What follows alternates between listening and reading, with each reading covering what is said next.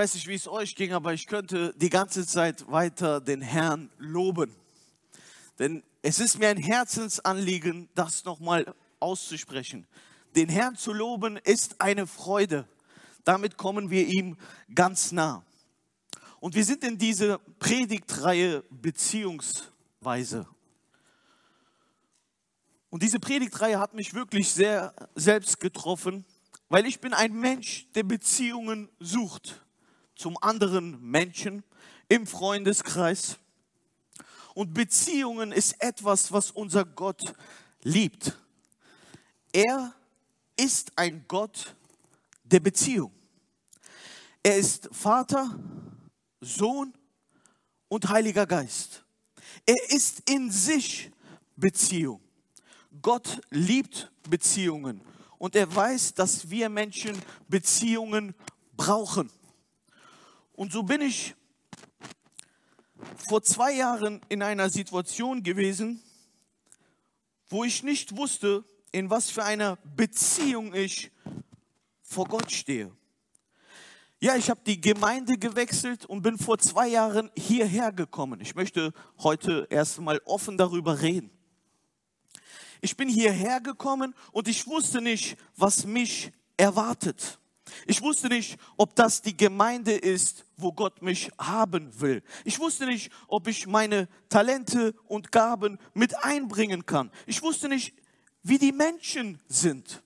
Und natürlich ist es wichtig, dass wir wissen, dass Gott da ist. Aber in einem Gemeindeleben sind Beziehungen auch wichtig. Und Gott weiß dies. Und so habe ich mich gefühlt, wie in einer Textstelle, die ich euch vorlesen möchte.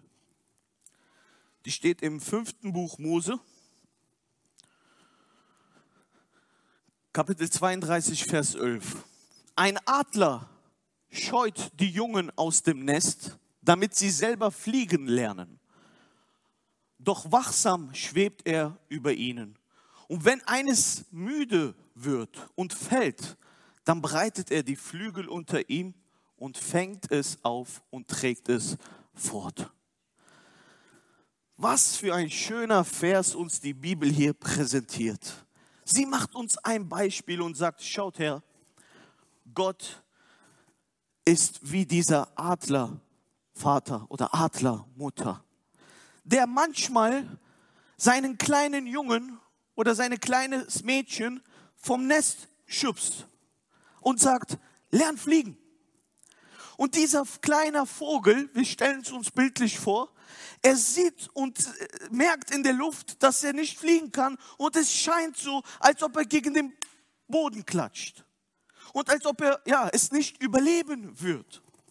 Und ich kann euch wirklich sagen, dieser Vers hat mich berührt, weil ich mich in dieser Situation befand. Ich wusste nicht, wo geht die Reise hin? Mache ich alles richtig? Ist Gott immer noch mit mir? Aber wenn es manchmal so scheint, als wenn du fast auf den Boden klatschst, als wenn du es nicht überleben würdest, da kommt Gott. Er scheint so, als ob er manchmal zu spät kommt, aber er kommt nicht zu spät. Er breitet unter dir seine Flügel aus. Er fängt dich auf, so dass du weich landest, so dass du gezwungen bist, ihn zu loben, weil du siehst, er hat dich nicht allein gelassen. Gott ist gut, Amen. Gott lässt uns nicht allein. Vertraue darauf, wenn du nicht weißt, wo deine Reise hingeht, sei es beruflich oder sonst wie, familiär. Wisse, vielleicht fliege ich gerade. Ich weiß nicht, wo es hingeht, aber ich weiß, mein Erlöser lebt. Und er fängt mich auf. Amen. Und so kam ich in diese Gemeinde und ich möchte kurz Michael Becker loben. Ich bin hier hingekommen, das war dieser Mann, der schick angezogen war in der Einleitung. Ihr habt ihn alle gesehen, wenn ihr ihn noch nicht kennt. Dieser Herr hat sich mit uns beschäftigt mit allen denen, die neu in diese Gemeinde gekommen sind. Er redet immer von Kleingruppen. Hat er selbst eine Kleingruppe gemacht? Ja, diese Kleingruppe heißt bei uns Männertreff. Und wir haben uns noch letzten Donnerstag versammelt. Seit Monaten treffen wir uns einmal im Monat und wir nennen das ein Männertreff. Und dort reden wir nicht nur über Gott, sondern über allem möglichen Zeug. Wir schauen uns Filme an, trinken ein Bier, so wie richtig Männer es mal krachen lassen können. Und das fand ich super. Ich dachte mir, wow, ein Pastor, der sich mit uns beschäftigt. Man fühlt sich sofort in einer Beziehung. Und wisst ihr, das ist, was Jesus getan hat. Er ist nicht auf diese Welt gekommen und hat gesagt, ich möchte bedient werden. Nein, Jesus ist gekommen und ist bis ans Kreuz gegangen. Er hat gesagt, ich bin nicht dafür da, um mich bedienen zu lassen, sondern ich bin gekommen, um zu dienen. Und das ist die Haltung, die wir haben sollen. Menschen zu dienen, es bringt Freude. Und dafür sind wir da.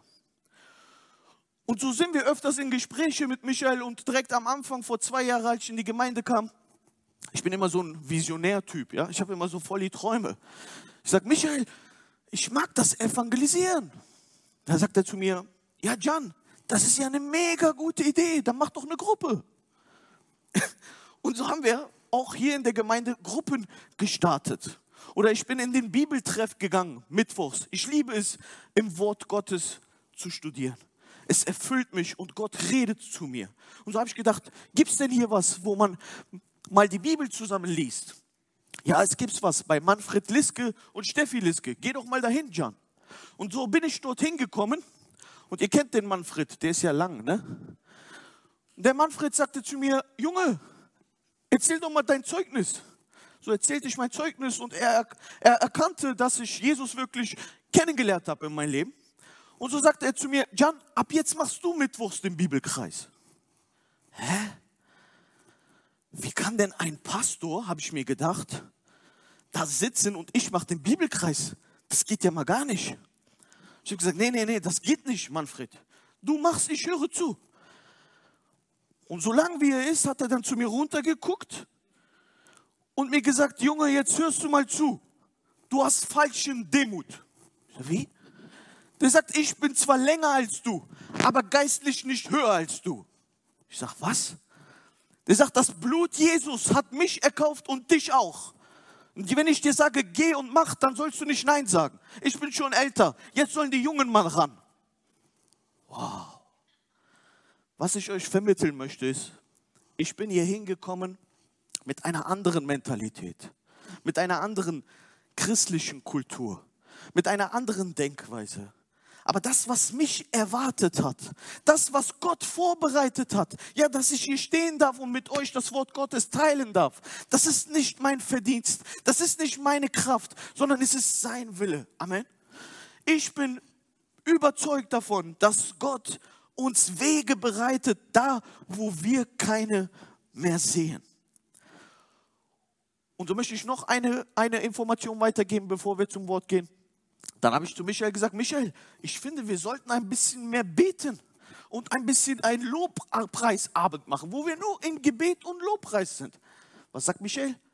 Ja, mega gute Idee, Jan. Mach das doch. Und so hab dann mit Angelo und Benny zusammen haben wir am 23. nächste Woche Samstag diesen Holy Spirit Night geplant. Ich lade euch alle herzlich einzukommen. Dort werden wir den Herrn loben und anbeten. Wenn ihr dabei seid, freue ich mich sehr. Zurück zusammengefasst möchte ich sagen, es ist so schön, dass es Diener Gottes gibt, eine Gemeinde gibt, die Menschen fördern wollen, die sie nicht klein halten, sondern die sagen, Gott hat dir was gegeben, dann gib es weiter. Es muss nicht immer der Predigtdienst sein oder irgendein anderer Dienst sein. Aber hast du etwas, was du liebst, du darfst es hier tun.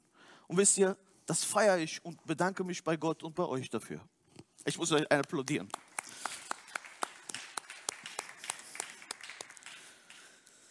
Und so möchte ich heute zu unserer Textstelle kommen. Im Thema, Im Thema Beziehungen gab es einen Propheten, der hatte eine ganz komische Beziehung zu Gott. Ja, wenn man wirklich sagen würde, wer hat die komischste Beziehung zu Gott, da gab es ja schon einige, aber dann würde ich diesen, von dem ich heute rede, benennen. Und dieser eine heißt Jona.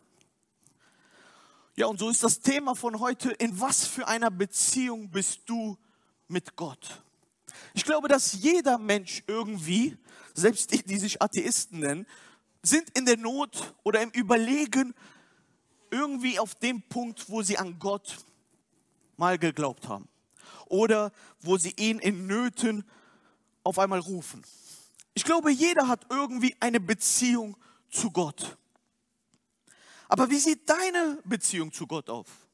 Wie sieht meine Beziehung zu Gott aus? Und wie hat sich Gott unsere Beziehung überhaupt vorgestellt? Und wir haben über das Thema Beziehung viel gehört in den letzten Wochen. Ja, über Ehebeziehung, über die Beziehung von einem Vater zu einem Sohn, über die Beziehung zwischen Freunden. Aber heute stelle ich dir die Frage, wie ist deine Beziehung zu Gott? Und da möchte ich vorlesen aus Jona. Wer ist Jona? Wenn ihr hört Jona, wer kommt ein, was kommt da in euer Kopf?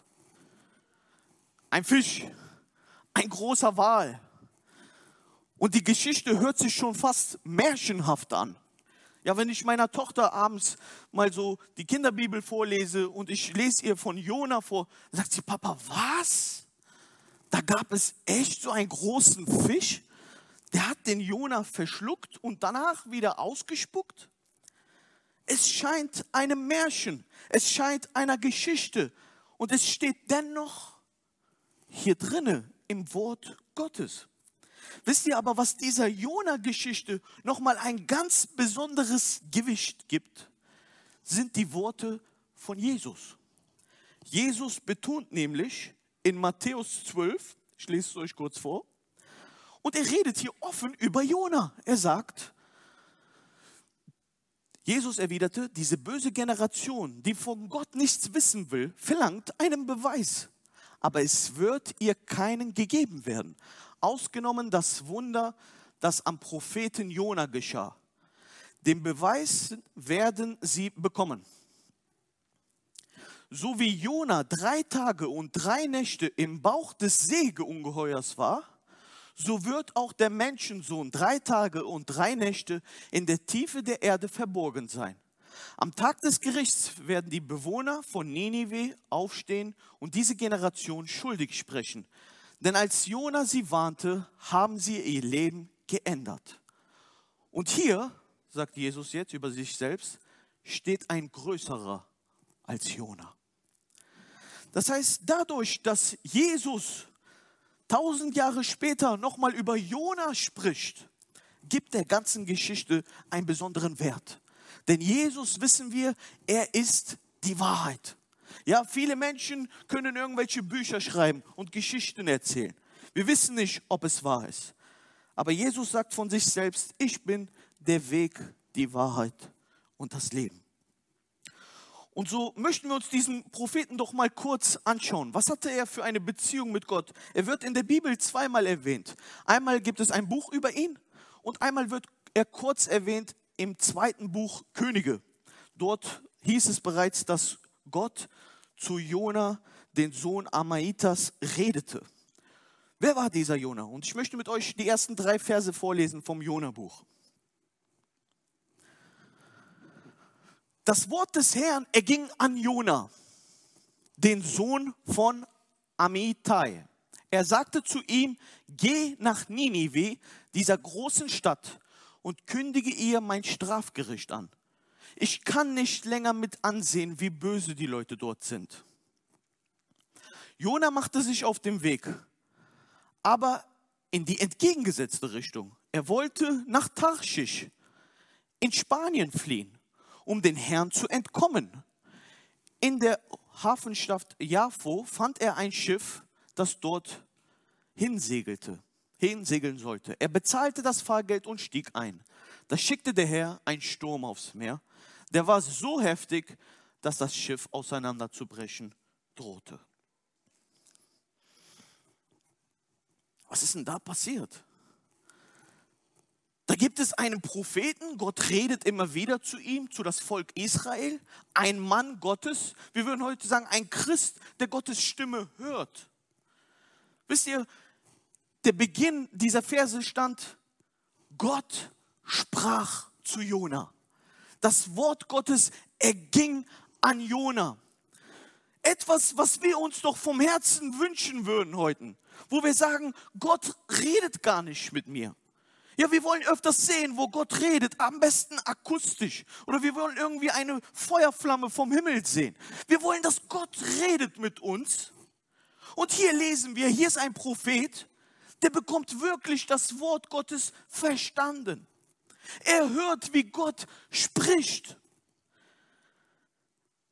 Seine Reaktion darauf ist aber nicht die, die wir erwartet hätten oder die Gott erwartet hätte. Ich weiß nicht, wie Gott mal zu dir gesprochen hat. Vielleicht sagst du, Gott hat öfters in mein Leben gesprochen. Vielleicht sagst du, ich habe noch nie die Stimme Gottes gehört.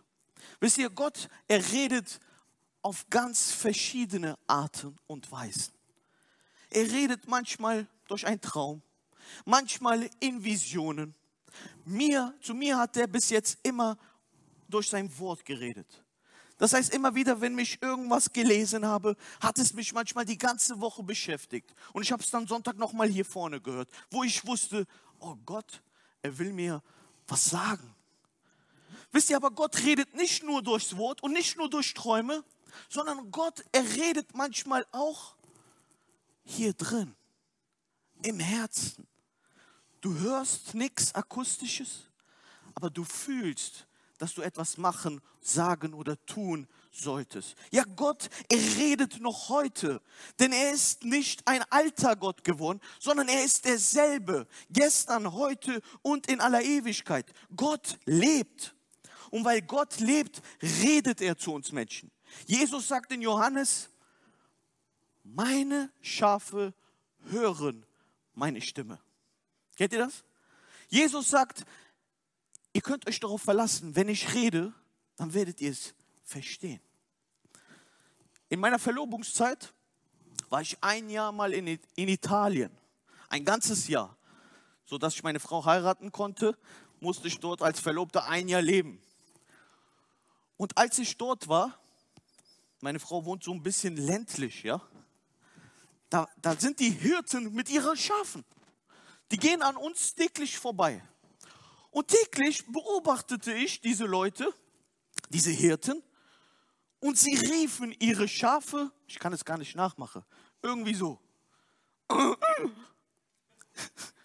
Ich glaube, das kann nur ein Bauer, ja. Ich glaube, ich glaub, der guckt sich die Schafe wirklich so lange an, bis er die Sprache irgendwie kennt. Aber er rufte sie und eine ganze Horde von Schafen kamen. Das war für mich total faszinierend. Und so war diese Schafe eines Tages dort wieder, der Hirte etwas weiter weg. Und dachte ich mir, probierst du mal aus. Du kennst doch jetzt, wie der jeden Tag macht.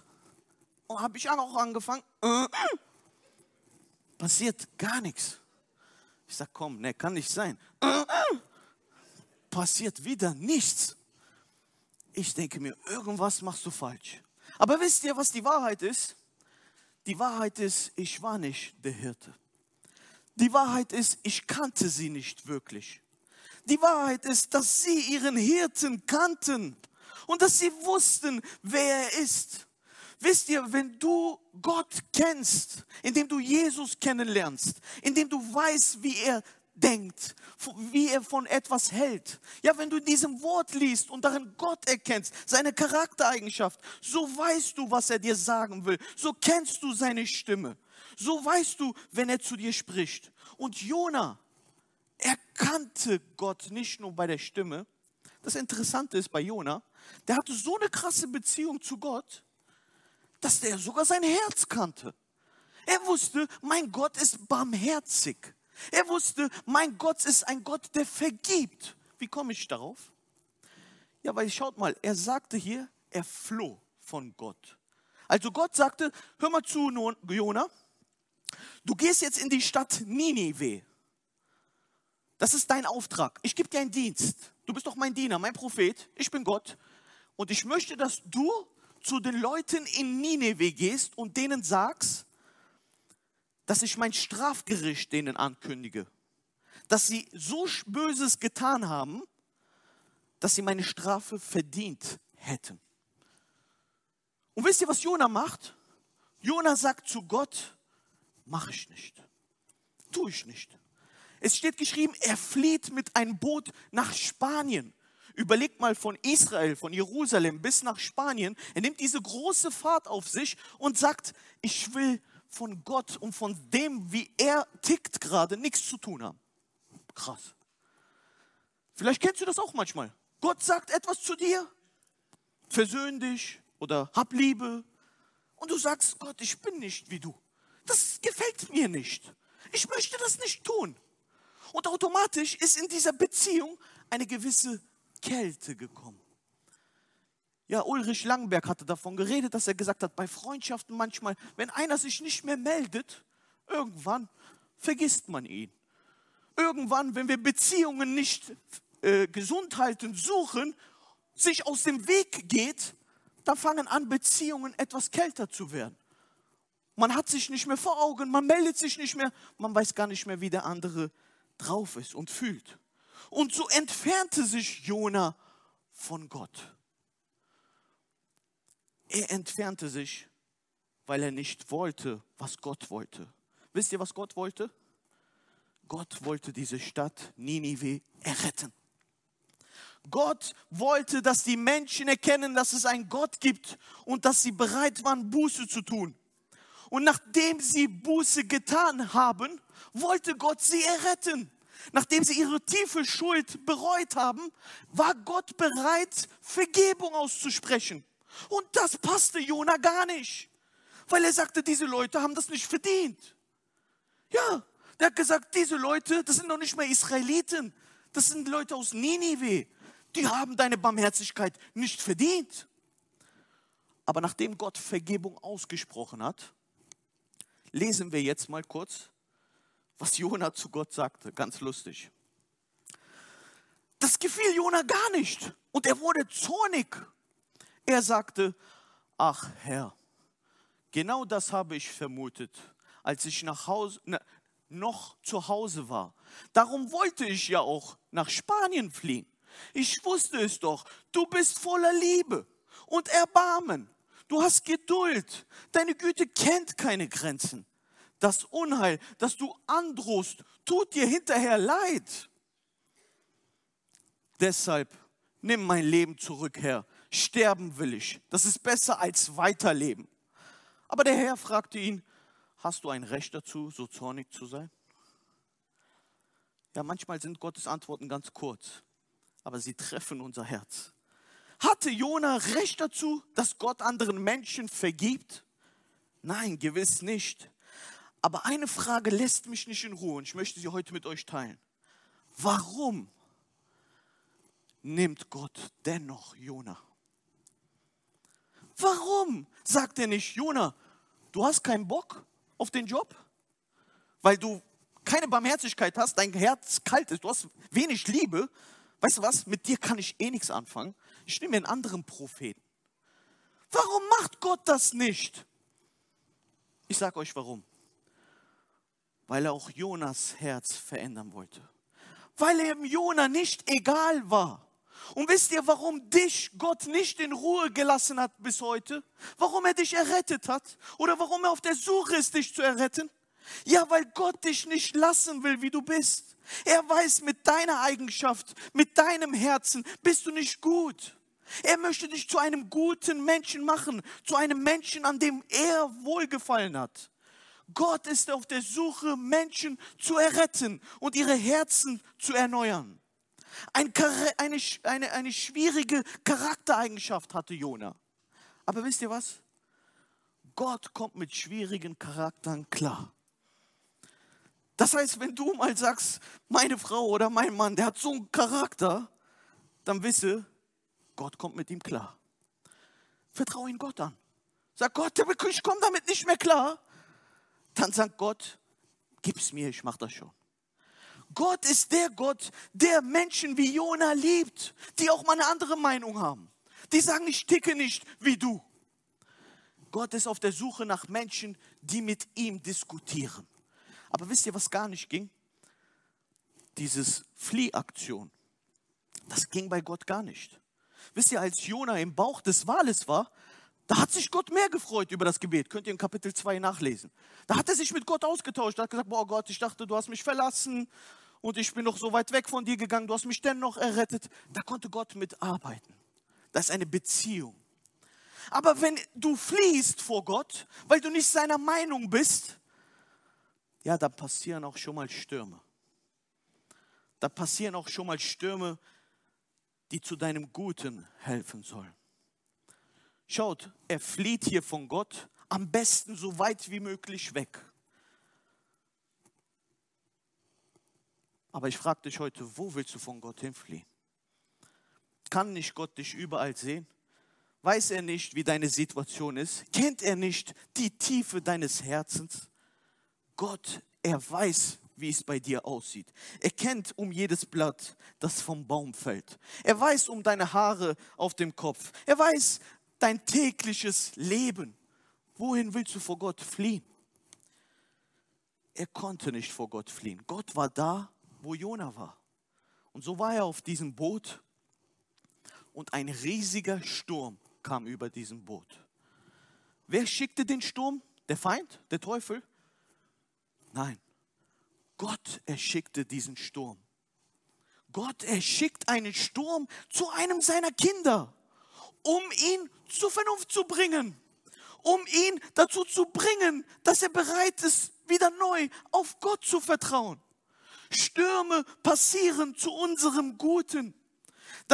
Denn nach jedem Sturm, wenn wir hinten rauskommen, sind wir stärker und wissen wieder, wie groß Gott ist. Jona, er musste diesen Sturm durchleben. Und während er auf diesem Boot war, und nicht mehr konnte. Es steht geschrieben, er war am Schlafen. Er war am Schlafen. Die, der Sturm konnte ihm, war alles egal. Wisst ihr warum? Weil er wusste, er hat sich von Gott entfernt. Ich weiß nicht, ob ihr das Gefühl kennt dass wenn ihr mal eine lange Zeit Gott nicht sucht oder wenn ihr nicht sein Willen gerade seid, wenn ihr irgendwie euch entfernt habt von Gott, indem ihr ihn nicht mehr im Gebet sucht, nicht mehr im Wort sucht und irgendwie gar nicht so wie er tickt in manchen Sachen, dann fühlen wir uns auf einmal, weil wir kennen diese Beziehung zwischen Freunden und Vater und Sohn und wir denken, Gott ist wie wir und wir sagen, der ist weit weg von mir gerade. Der hat mich bestimmt gar nicht mehr lieb.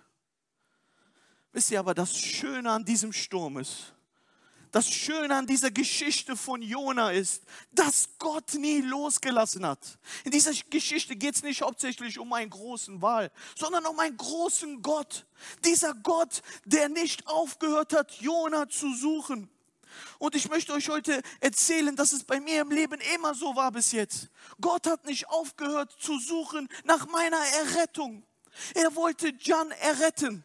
Er hat nicht losgelassen. Bis, bis ich 20 war, habe ich mein Leben gelebt. Und ich wollte darin bleiben. Ich habe gesagt, Gott, das ist, ich tick nicht wie er. Und ich möchte euch kurz vor Augen bringen, wie es bei mir geistlich hier vorging. Hier drinnen war ein Kampf. Hier drinnen hörte ich die Stimme Gottes. Ja, ich hörte das Klopfen von Jesus an meinem Herzenstür, die immer wieder sagte, John, diese Löcher, die du hier siehst, das waren nicht die Römer und auch nicht die Juden. Es waren deine Schuld, Jan. Ich habe mein Leben für dich gegeben. Möchtest du nicht mir die Tür öffnen? Und wisst ihr, was ich gemacht habe? Ich habe gesagt, Gott, du kannst nicht reinkommen bei mir, weil hier sieht es dreckig aus. Ich muss erst aufräumen. Ich muss erst mal alles wegtun, die Schubladen, wo es so schlimm drin aussieht. Und Jesus sagte, Jan, das mache ich ich habe doch für dich bezahlt am Kreuz. Lass mich nur rein. Wisst ihr, aber in meiner Herzenstür klopfte auch immer wieder der Feind, der Teufel, der gesagt hat, John, mach mir die Tür auf, wir haben doch schon öfters gemeinsam Spaß gehabt. Und ich habe gesagt, was kannst du mir denn bieten? Und wisst ihr, mit dieser Frage hast du schon verloren. Wenn du dich einlässt auf das Böse wie diese Stadt Ninive, dann kommst du nicht mehr raus. Ich habe gesagt, was hast du zu mir zu bieten? Und der Teufel sagte, was du willst, Alkohol, Drogen, Sex. Mach die Tür auf, wir haben Spaß. Und wisst ihr, warum ich euch das so freimütig erzähle? Nicht, weil ich stolz darauf bin, aber weil ich weiß, es gibt diesen wahrhaftigen Gott. Jesus Christus ist Realität und er ist wirklich gestorben am Kreuz für unsere Schuld. Er hat diesen großen Preis bezahlt, damit wir frei sind von dem Feind, der bei uns anklopft.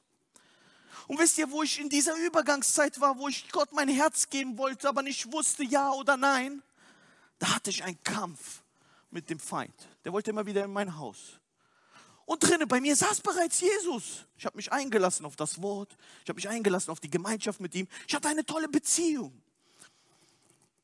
Und dann irgendwann war ich sauer auf Jesus und habe gesagt, Jesus, du siehst, dass ich da so Anfechtungen und Kämpfe habe.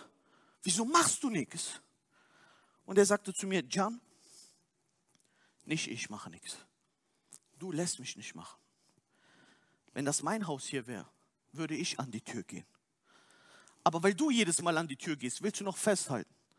Und bis dahin kann ich nichts machen. Aber ich wünsche mir so sehr, dass du mich machen lässt.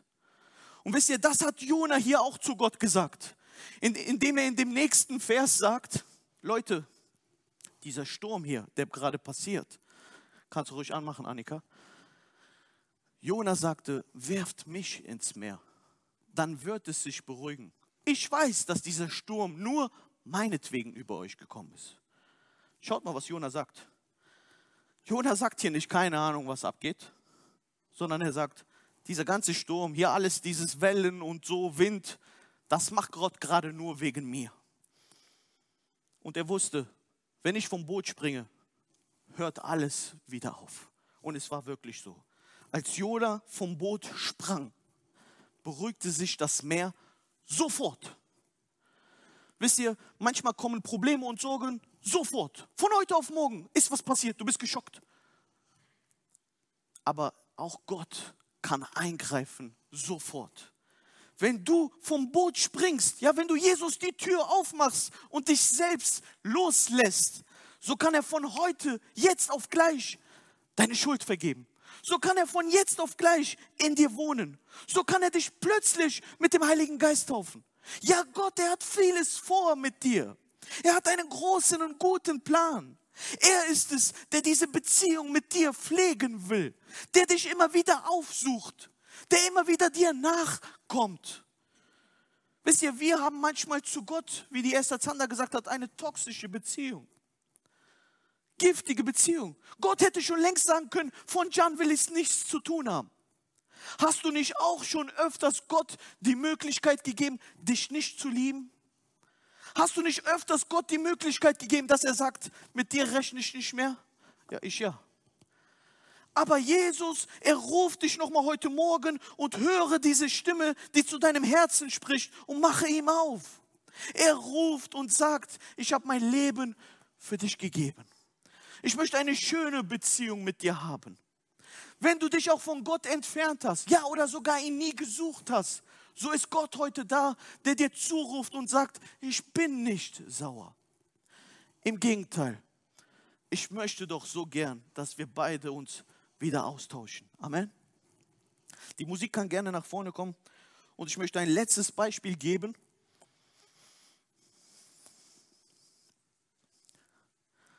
Jona, er tauschte sich mit Gott im Wahl aus.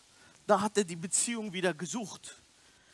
Wisst ihr, Jona hätte dieses Gebet, ihr müsst es unbedingt lesen, Kapitel 2, ein wunderschönes Gebet im, im Fisch, im Bauch des Wals. Ein Gebet, was demütig ist. Ein Gebet, was nicht große, große Verse oder Tora liest oder sonst was.